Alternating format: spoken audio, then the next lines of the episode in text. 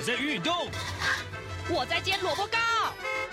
我正赶着上班。哦，我要赶着去上课啦。这个时候，我们都在听夏志平制作主持的《早安台湾》。早安台湾带给你最热门的时事访谈，最感动的人物专访，最直接的民意表达。对，让我们一起收听《早安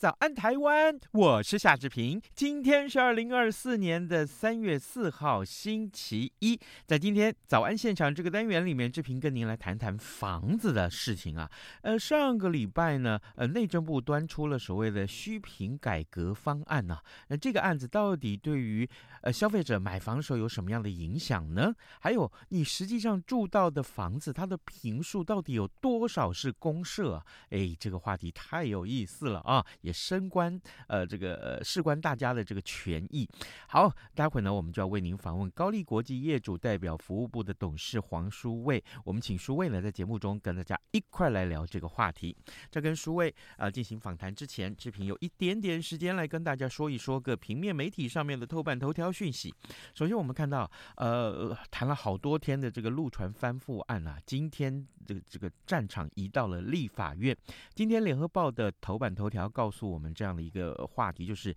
呃，今天啊，应该是要提专案报告，就是海委会啊，呃，还这个结果呢，这个哎，好像有一点点这个名称上面的风波。我们来看一看联合报的内文啊，金门海域的陆船翻覆酿成了二死事件，那么两岸谈判陷入了僵局。立法院的内政委员会呢，今天安排了海委会跟陆委会要专题报告金门撞船案，呃。请注意这个名词啊，金门撞船案翻船，呃，执法过程及后续处理。这是一个呃这个名称。那么会前呢，朝野立委针对“撞船”这一个词啊，激烈的交锋。今天呢，立法院的攻防结果将会左右本案后续的发展。陆船翻覆，呃，酿成了二死事件，进入今天是进入第二十天了。那么海巡署跟陆方代表昨天上午呃开了第十五次的闭门会议，双方历经了七十五分钟的谈判，仍旧是没有共识的。那么我方负责谈判的海巡署副署长许敬之跟陆委会的官员昨天陆续飞回台湾，准备参加今天立法院的专题报告。陆方代表呢，呃，继续在金门要停留三天了，等到海巡开完会之后再返回金门继续谈下去。那么今天的专题报告还没有展开，但朝野立委就对于呃报告名称的呃这个争辩啊，可以说是不休啊。那么海委会啊，并将提交立法院的这个报告名称啊，改为一一三年二月十四日取缔大陆籍快艇事故案。那么在野的立委认为啊，这是行政权对立法权的一个不尊重，藐视民意啊。海委会的主委啊，管碧玲，他上个礼拜五在脸书上说：“我们不接受内政委员会排定专案报告的名称，那是违背事实的名词定位，引发了国民党立委的炮轰。”管碧玲昨天呢，稍微放软了态度，他表示呢，题目是海巡署改的啊，那身为海委会的主委，支持海巡署改报告名称。不过呢，他对于内政委员会的赵伟感到不好意思，呃，即使是被骂，也是他要承受的。对于协商呃再度破裂，管碧玲表示说，海委会啊始终坚持坚守啊，我不对外揭露谈判内容的原则，也承受很多的压力。那么海委会积极进行后续的处理，但因为很多事必须司法厘清之后才能够做，双方的想法是有差距的啊。这是今天联合报花了很多的篇幅来探讨这个事情。另外，我们来看到《中国时报》的头版头条是提到说，年改六年呢、总退休率骤降百分之三十六。我们来看看《中国时报》的内文啊，呃，军公教人员年金改革上路即将要满六年了，由于退休金的大幅缩水啊，那么根据统计呢，公务人员年改啊，这前五年的总退休率平均是百分之二十。二点八四啊，那么年改之后呢，呃，降到百分之一点八二，从从二点八四降到一点八二。那再来看这个幅度是多少？这是幅度是百分之三十六啊。那么显示呢，公务员退休以后累积年资增加俸点来提高退休金。但是呢，公务部门人力高龄化啊，可能是不利于人力的新陈代谢。这是今天中国时报为您关注的话题。另外，自由时报哎啊，跟房子有关，正好衔接我们等一下要讨论的这个房子的话题。去年呃，这个全国三十九到四十呃三十到四十九岁的青壮年的这个住宅的自有率啊，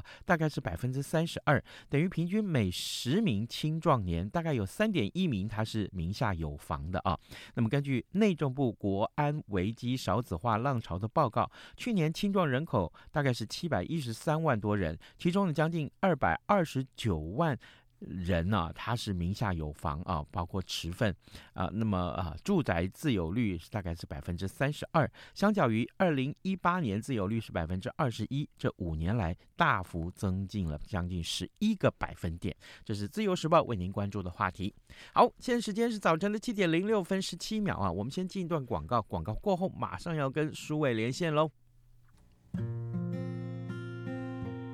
对于台湾的政治、社会与历史，以及中国的新闻事件及议题，台湾是怎么想的？中央广播电台每周五晚间九点三十分到十点播出的《台湾怎么想》节目，由王家轩主持，以人为出发点进行深入访谈或解析，多面向探索人物、书籍、历史与新闻等议题。如果您对台湾怎么想节目有任何收听感想或意见，欢迎写信到台北市北安路五十五号台湾怎么想节目收，也可以透过电子邮件。节目有两个信箱：二零二零 at rti dot org dot tw，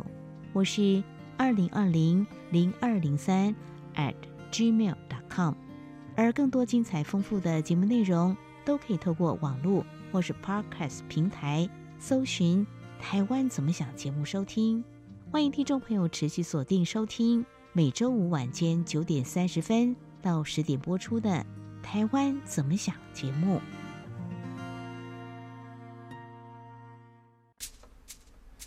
早安，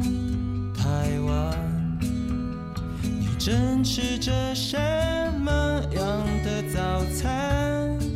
吐司加火腿蛋，咬一口，然后收听中央广播电台。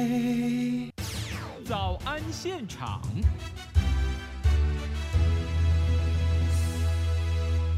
这里是中央广播电台台湾之音，您所收听的节目是《早安台湾》，我是夏志平。此刻时间早晨七点零八分十八秒，今天我们花了多一点点的时间来这个聊新闻。那此刻呢，我们就要为您连线呃高力国际业主代表服务部的董事黄书卫，我们请书卫为我们来解说啊，这个上礼拜内政部所呃端出来的这一道这个虚凭改革方案呢、啊。书卫早安。呃，志平哥，各位听众朋友，大家早。谢谢谢谢书卫，让你久等了。书卫，我想先跟你借用三十秒的时间来跟大家报告一下。呃，这个听众朋友，您知道吗？上个礼拜啊，内政部长林佑昌他端出了这个虚凭改革方案啊，依照规划可以降低公设五趴到十趴。那么未来一般住宅啊，将会出现这个市场上会出现有这个二十五到三十趴的公设的房型进入到市场来。那这件事情对于从前呢，付了大笔钞票买房啊，但几乎有一。快有一半的钱是买了买公社的这个消费者来说，应该是一件很重要的消息。书卫，我想请教你，上个礼拜的这个呃虚评改革方案，就主要是分分成两个部分，一个就是停车位，一个就是容积来计算，容积计算。我我可不可以先请您来来跟我们说明一下，过去消费者购买房屋的时候，房产的时候，那停车位或者是容积计算里面哪些是虚评啊？那虚评是什么意思呢？好，好，那我们先讲车位这个部分，会相对比较单纯啊。嗯，那车位基本上在过去有一些这个我们说相对来讲比较不不孝建商啊，或者是会吃消费者豆腐的建商，他在车位的这个销售方式上面呢，其实会有一些猫腻在啊。呃，举例来讲，我们传统如果是在二三十年前所谓的这个我们买公寓大厦，如果有这个停车场、地下停车场的，基本上它都是没有独立产权的，它在包在所谓的我们所谓的这个大公里头，就所谓的共有部分，嗯啊，然后这个。呃，所有住户在用约定专用的这个部分、哦，来约定说大家是分属哪个车位，或者是有多少配额，大家可以去停，但是不划分固定的这个位置，这是早期的做法哦。那但是有一些建商呢，他的做法就是，哎，第一个就是我把公社的部分当成一般建平包在我们刚刚讲的总价里头，当成楼上的这个面积的这个单价卖给消费者。再来，如果你要车位的话，不好意思，一个车位一百二、一百五、两百，你要另外付钱，等于是一头牛剥两层皮的这个现象，其实一直有，一直到前过去十年才开始进行改革。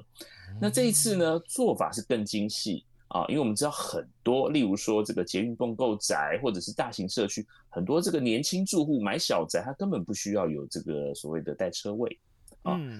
那但是我们刚刚讲这个车位过去的这个登记方式是登记在公社里头，所以所有的住户都要分担这样子的这个成本。嗯，啊，等于是我没有车位，我甚至连地下室下去使用的机会都不多，但是这个我要负担这个其他有买车位的人的这个这个我们说车位的一些公社部分。啊，那这个相对来讲就不公平啊。嗯那未来啊，那我们刚刚讲有一些这个有猫腻的这个这个建商，甚至还还有一个做法，就是一个车位，我们看其实呃长宽啊，可能就是三米乘五米，顶多就是这么大啊。那更小的可能就二点五米乘以这个三点五米这么大。嗯，那这个车位到底是怎么卖呢？是卖那个小小的那个长方形的格子呢，还是连它出来的这些我所谓的车？车道公社，呃，我们说这个，例如说车道出入口也要算是你的持份呢，哇，这个又有学问了。那过去有一些建商，哎，一次卖你，我们说一百万、一百二十万，他说没有，我有独立卖你，但是我不好意思哦，我卖就是这个二点五乘三点五米这个小方块，其他这个车道部分呢，还是所有的住户一起来均摊。嗯，那这一次的改革呢，内政部就说不对不对。有买车位的人哦，他除了那个小车格之外，他必要的这些公社、这些走道啊，或者是这些管理设施，也是他的啊。分清楚之后。再来就是我们说，如果他真的没有买车位的话，基本上他除了车格不不用付钱，他连这个所谓的车工、车道或者是出入口这相关这个管理设施也不关他的事，他也不用付钱。所以基本上在未来的改革之下，没买车位的人啊，他在这总价的这个计算，因为面积有。合理的限缩之后，它应该会有一个非常完整而且清晰的这个产权内容，基本上它的这个负担也会变低。但是相对来讲，如果你有买车位的人啊，我们说这个总价市场嘛，这个案子它就是一百亿啊，那中间如果没有买车位的人少出了，那就是呃没 那这个有买车位的人当然就要负担这部分的，我们不不管是这个建筑成本。或者是我们说这个厂商必须呃得到的合理利润，所以未来在有车位跟没车位上面哦，在单价上面的计算可能要特别注意。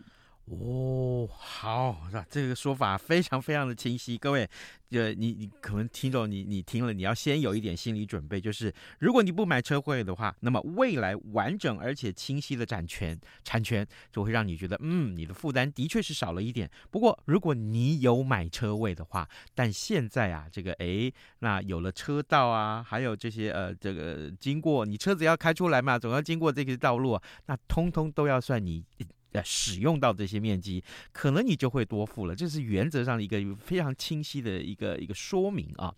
好，那可是这个呃呃容积计算部分呢？好，容积这个部分相对来讲是在它会分两个阶段来，我们来做说明哦。嗯，所谓容积哦，这个其实在三十年前在台湾哦，基本上是没有这样子的概念哦。嗯，那以前如果说大家去这个像这个所谓的忠孝东路啊、南京东路啊、东华南北路，看这个比较老的建筑哦，三十年以前建筑，大家会发现说，哎，所有的这个建筑高度都一样，嗯啊，因为早期对于建筑的这个高度限制，它只有高度限制啊，嗯，嗯，它就是因为日照的关系，如果大家都盖得像摩天楼一样，我们看到整个日照这个都市环境其实不好啊，所以他说，哎，那我们就是从面前道路的一点五倍。加六公尺就是你这个建筑物能盖的高度，嗯，然后所以我们看到整条这个主要的道路上面的这个房子都是长得一样高。那后来大家会觉得说，三十年前大家觉得说啊，这样都市的景观太呆板，嗯，所以我们才会有容积的这个管制啊，就是这一块地我给你一块它的可以开发的强度，所以我们都会讲说最常见的就是台北市的叫住三叫两百二十五趴。啊，两百二十百分之两百二十五，就是这块基地你只能往上盖，是这个基地面积的两百二十五，呃，百分之两百二十五的这个楼地板面积，嗯，两倍，二点二五倍。好，那这时候呢，后来发现有一些问题，建商就会讲，对，我们现在要盖新的房子，然后你给我这样的容积。但是我们知道有很多像安全的问题、居住便利的问题，有人要加电梯，有人要加逃生梯，有一些要加一些管委会的一些活动空间，甚至有一些他现在我们看很多是这个所谓的外送外卖，我需要一个柜台或者是储藏室或者是垃圾集中的管理中心。那这些东西如果你只给我二点二五倍的话，我基本上等于是压缩到我的销售坪数，那我基本我对建商来讲。那我开发的动机就不强，那这时候内政部就说，那我们设一个在建筑技术规则里头的一百六十二条，叫做免计容积，就是你加了这些必要的服务设施哦，我不会算你容积，所以你还是二点二五倍的盖上去，然后另外这些必要的设施呢，我给你一些多的空间，给你一些弹性。嗯。啊，那包括什么？像我们最常看的电梯啊、逃生梯啊，还有我们刚刚讲的一些这个呃管理中心啊，啊，这个都会包在里头。机电设备啊，以前我们说如果住透天厝、住别墅没有这个问题，嗯、那现在我们看到逃生啊，这个机电设备都特别重要，所以就要给你啊，鼓励你啊，提供一个好的建筑环境。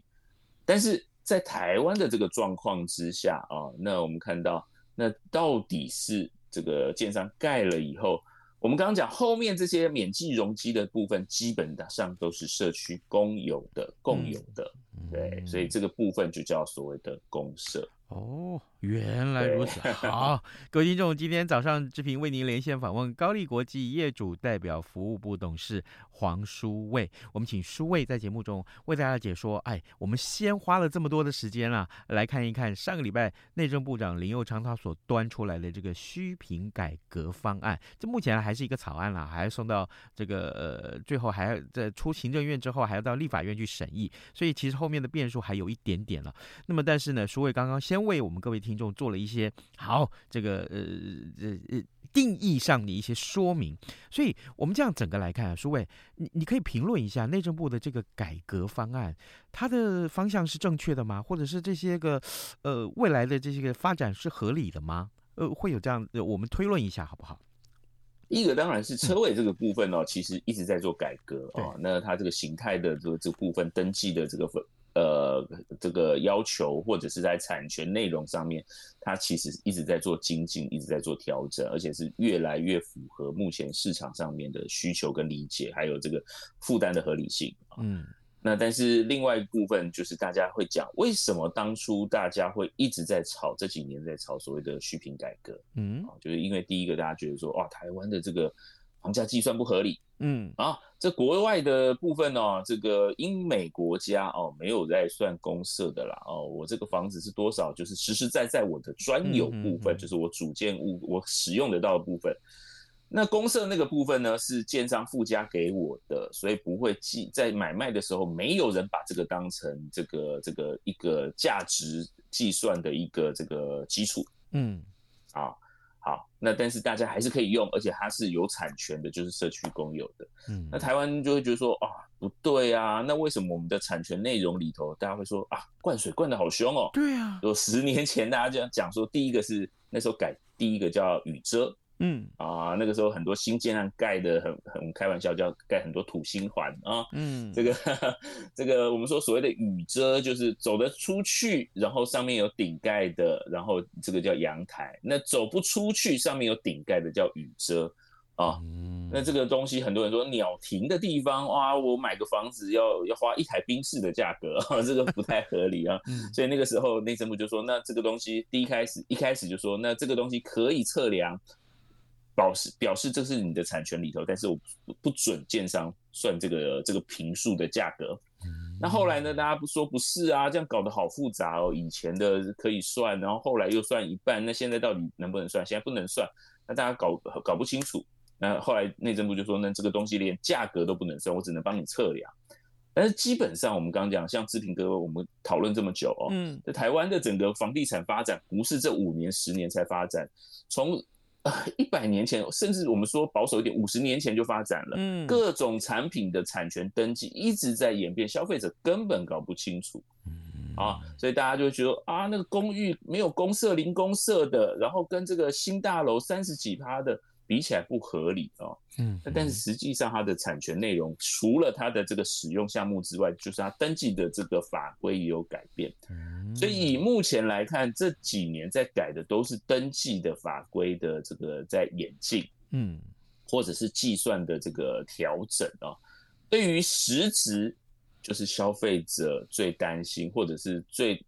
最抗争的，就所谓的高房价问题，嗯，基本上是无解啦。哦，那甚至我们很多消费者他在海外买不动产，在台湾买不动产，他最后会做一个比价，说啊，台湾的房价或美国的房价啊，哎，人家美国啊，他没有加公社，如果他这个，如果他以他的这个实际使用的或者他产权面积，那我们是不是要除一个这个所谓的这个零点七会比较合理啊？那台湾是不是要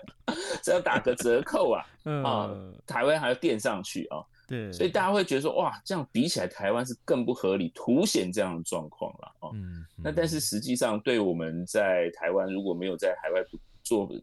不动产价格比较，会觉得很单纯的就是，以目前来看，对消费者来说啊，呃，这样子的法规，不管这个未来会不会改啊，对于旧的建物来讲。基本上是不会有影响，它不会去改变你的登记方式，也不会改变你的这个价值计算方式，当然也不会改变你的价格。嗯，但是对于新的未来的案子来讲，可能就有差别了。嗯，例如说，我们说它对于一些，第一个是车位的这个改变，第二个就是呃，我们刚刚没有讲的，就是我们说电梯的这个算法啊。那电梯过去算在这个不算在免计容积，第一部电梯不算，那未来会挂在免计容积，那等于是未来。这个免息容积里头啊，在机电安全梯呀、啊，或者是这个我们说紧急升降梯这个啊，它本来有一个所谓的楼地板板面积十五趴的这个空间，最高上限是十五趴啊。那未来它会去吃这个部分的这个这个这个容积啦，就是这我们说这个部分啦啊，所以会压缩到，如果把这个我们说电梯移到这个部分的话，会压缩到其他公社的配比的内容。但是总体来讲，这个公社应该，呃，我们说它会变成它这个这个破里头可能会变比较大，但是不会像以前一样还把电梯包进来更大了哦。嗯，所以主建物的部分会稍稍微大一点，对消费者来讲应该是可以合理的降下的公设比，但是从总价或者是市场的这个需求来讲，可能还是跟一般市场习惯来走。是。好，这个可所以呃，书伟，我可不可以呃用更明白的话来告诉消费者？如果我说错了，你麻烦你纠正我好不好？就是一个就是公设比的部分，因为未来大家在买这个房地产的房产的时候，会觉得哦，好，比计算是比较合理，但是你所付出的总价的部分，哎，这个当中可能建商还是会呃这个因为计算的方式的不同，会帮你调涨一点价格。哎，我不要。叫调涨啊，调整一点价格，你觉得我的说法是客观还是 OK 而已？呃，我觉得这个对消费者来讲，到最后还是看消费者个人偏好。有些人买豪宅、嗯、买度假宅、买这个这个，现在我们讲饭饭店宅，他对于公社基本上是无感，甚至要越多服务设施，他才会买单。哦，对，对不对？所以最后会归到。个人对于整个社区规划或者是公社提供内容的，我们说他的这个服务的需求，或者是他对他的满意度，对于真的差那个三趴五趴，我觉得对于一般消费者来讲，其实没有差太多。你喜欢这个社区就是喜欢这个社区，哦，你楼上的三十五趴，你楼下一样是三十五趴。你喜欢你不喜欢隔壁那个社区，人家是二十八趴。有人就是会接受哦。这每一个就像在车上在路上跑的每一种车品牌，它的价值、性能，甚至它对于消费者的这个诉求。本来就不一样，最后其实就是各有所好而已。哦、是好，那最后啊，这个苏伟，我再请教你这个话题，也就是说，消费者在买这个呃呃这个呃房产的时候啊，买房屋的时候，房子的时候，他要注意什么猫腻啊？这个当中可不可以提醒一下消费者？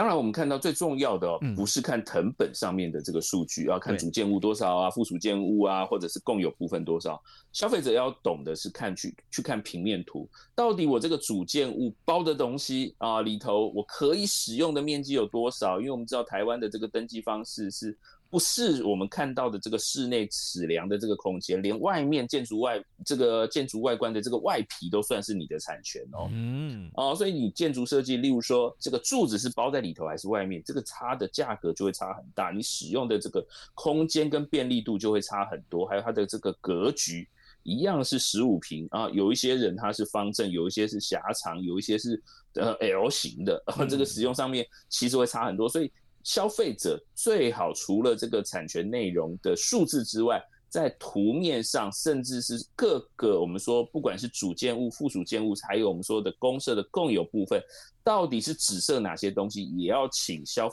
这个我们说，不管是建商或者是中介来调出它的这个，不管是平面图的成本，或者是这个我们说这个竣工图，来确实了解我们可以使用的面积，还有负担的内容。嗯，好。啊，这个书卫的提醒非常非常的清楚啊！各位听众，今天早上这频为您连线访问高丽国际业主代表服务部董事黄书卫，我们请书卫在节目当中对大家来呃评析，就是有关于上个礼拜内政部所端出来的这个虚评改革方案啊。那么当然，对于大家未来呃持续在进行的这些改革，对于大家未来买买房子的时候，你享有的这些容积啊，或者是停车位啊，这样这些项目上面的改革，其实是有帮助的。不过啊，这个呃，可能你在消费者在买这些呃商品的时候，你还是要注意到，毕竟买房子不是花个几百块钱，是 可能是花你一生的积蓄在买这些呃你要买的住的房子啊。我们也非常谢谢舒卫跟大家的分析，舒卫辛苦了，谢谢你，谢谢，谢谢，谢谢。啊，老爸早啊！哎，起床啦！今天吃什么啊？哦，今天啊，我们来吃吐司加火腿蛋啊。嗯，好香哦！哎，爸，你在听什么啊？哦，我啊，在听中央广播电台的节目《早安台湾》啊。我平常最喜欢听夏志平主持的访谈了。哦，这个节目都在讲什么啊？新闻跟热门时事话题啊。哎，还有啊，报新闻而已哦。好无聊哦！哎哎，耐心听我说完嘛。早安台湾的节目内容不只是这样哦，除了每天最新的新闻内容，还会邀请各界的专业人士、学者来分享他们的见解哦。我只要一边听这个节目，一边做早餐，就能够了解好多事情哎。哇，那我也要听，在哪个平台可以听到啊？在每个礼拜一到每个礼拜五的早上七点到七点半，就能够在中央广播电台的官网上面收听到喽。哦，对了。在 Sound On、Spotify 这一些 Podcast 的平台上面也能够听得到哦。哇哦，老爸你很潮哎！对呀、啊、，Podcast 上面就能听到，也太方便了吧？哎，什么味道啊？哦，老爸，我的早餐烧焦了啦！早安，台湾，你正吃着什么样的早餐？吐司加火腿蛋，咬一口，然后收听中央广播电台。早安，暴马仔。好的，今天节节目呃快要结束了，志平提醒大家，呃，也许可以上到中央广播电台的官网上面来浏览新闻，同时呢，也欢迎您呃上到央呃早安台湾的这个官网上面为我们按个赞，好吗？谢谢您啊！今天礼拜一哦，千万不要有 Blue Monday 好吗？哈，这个大家提起精神来，好好好工作吧。来，我们也呃跟你说明天再会喽，拜拜。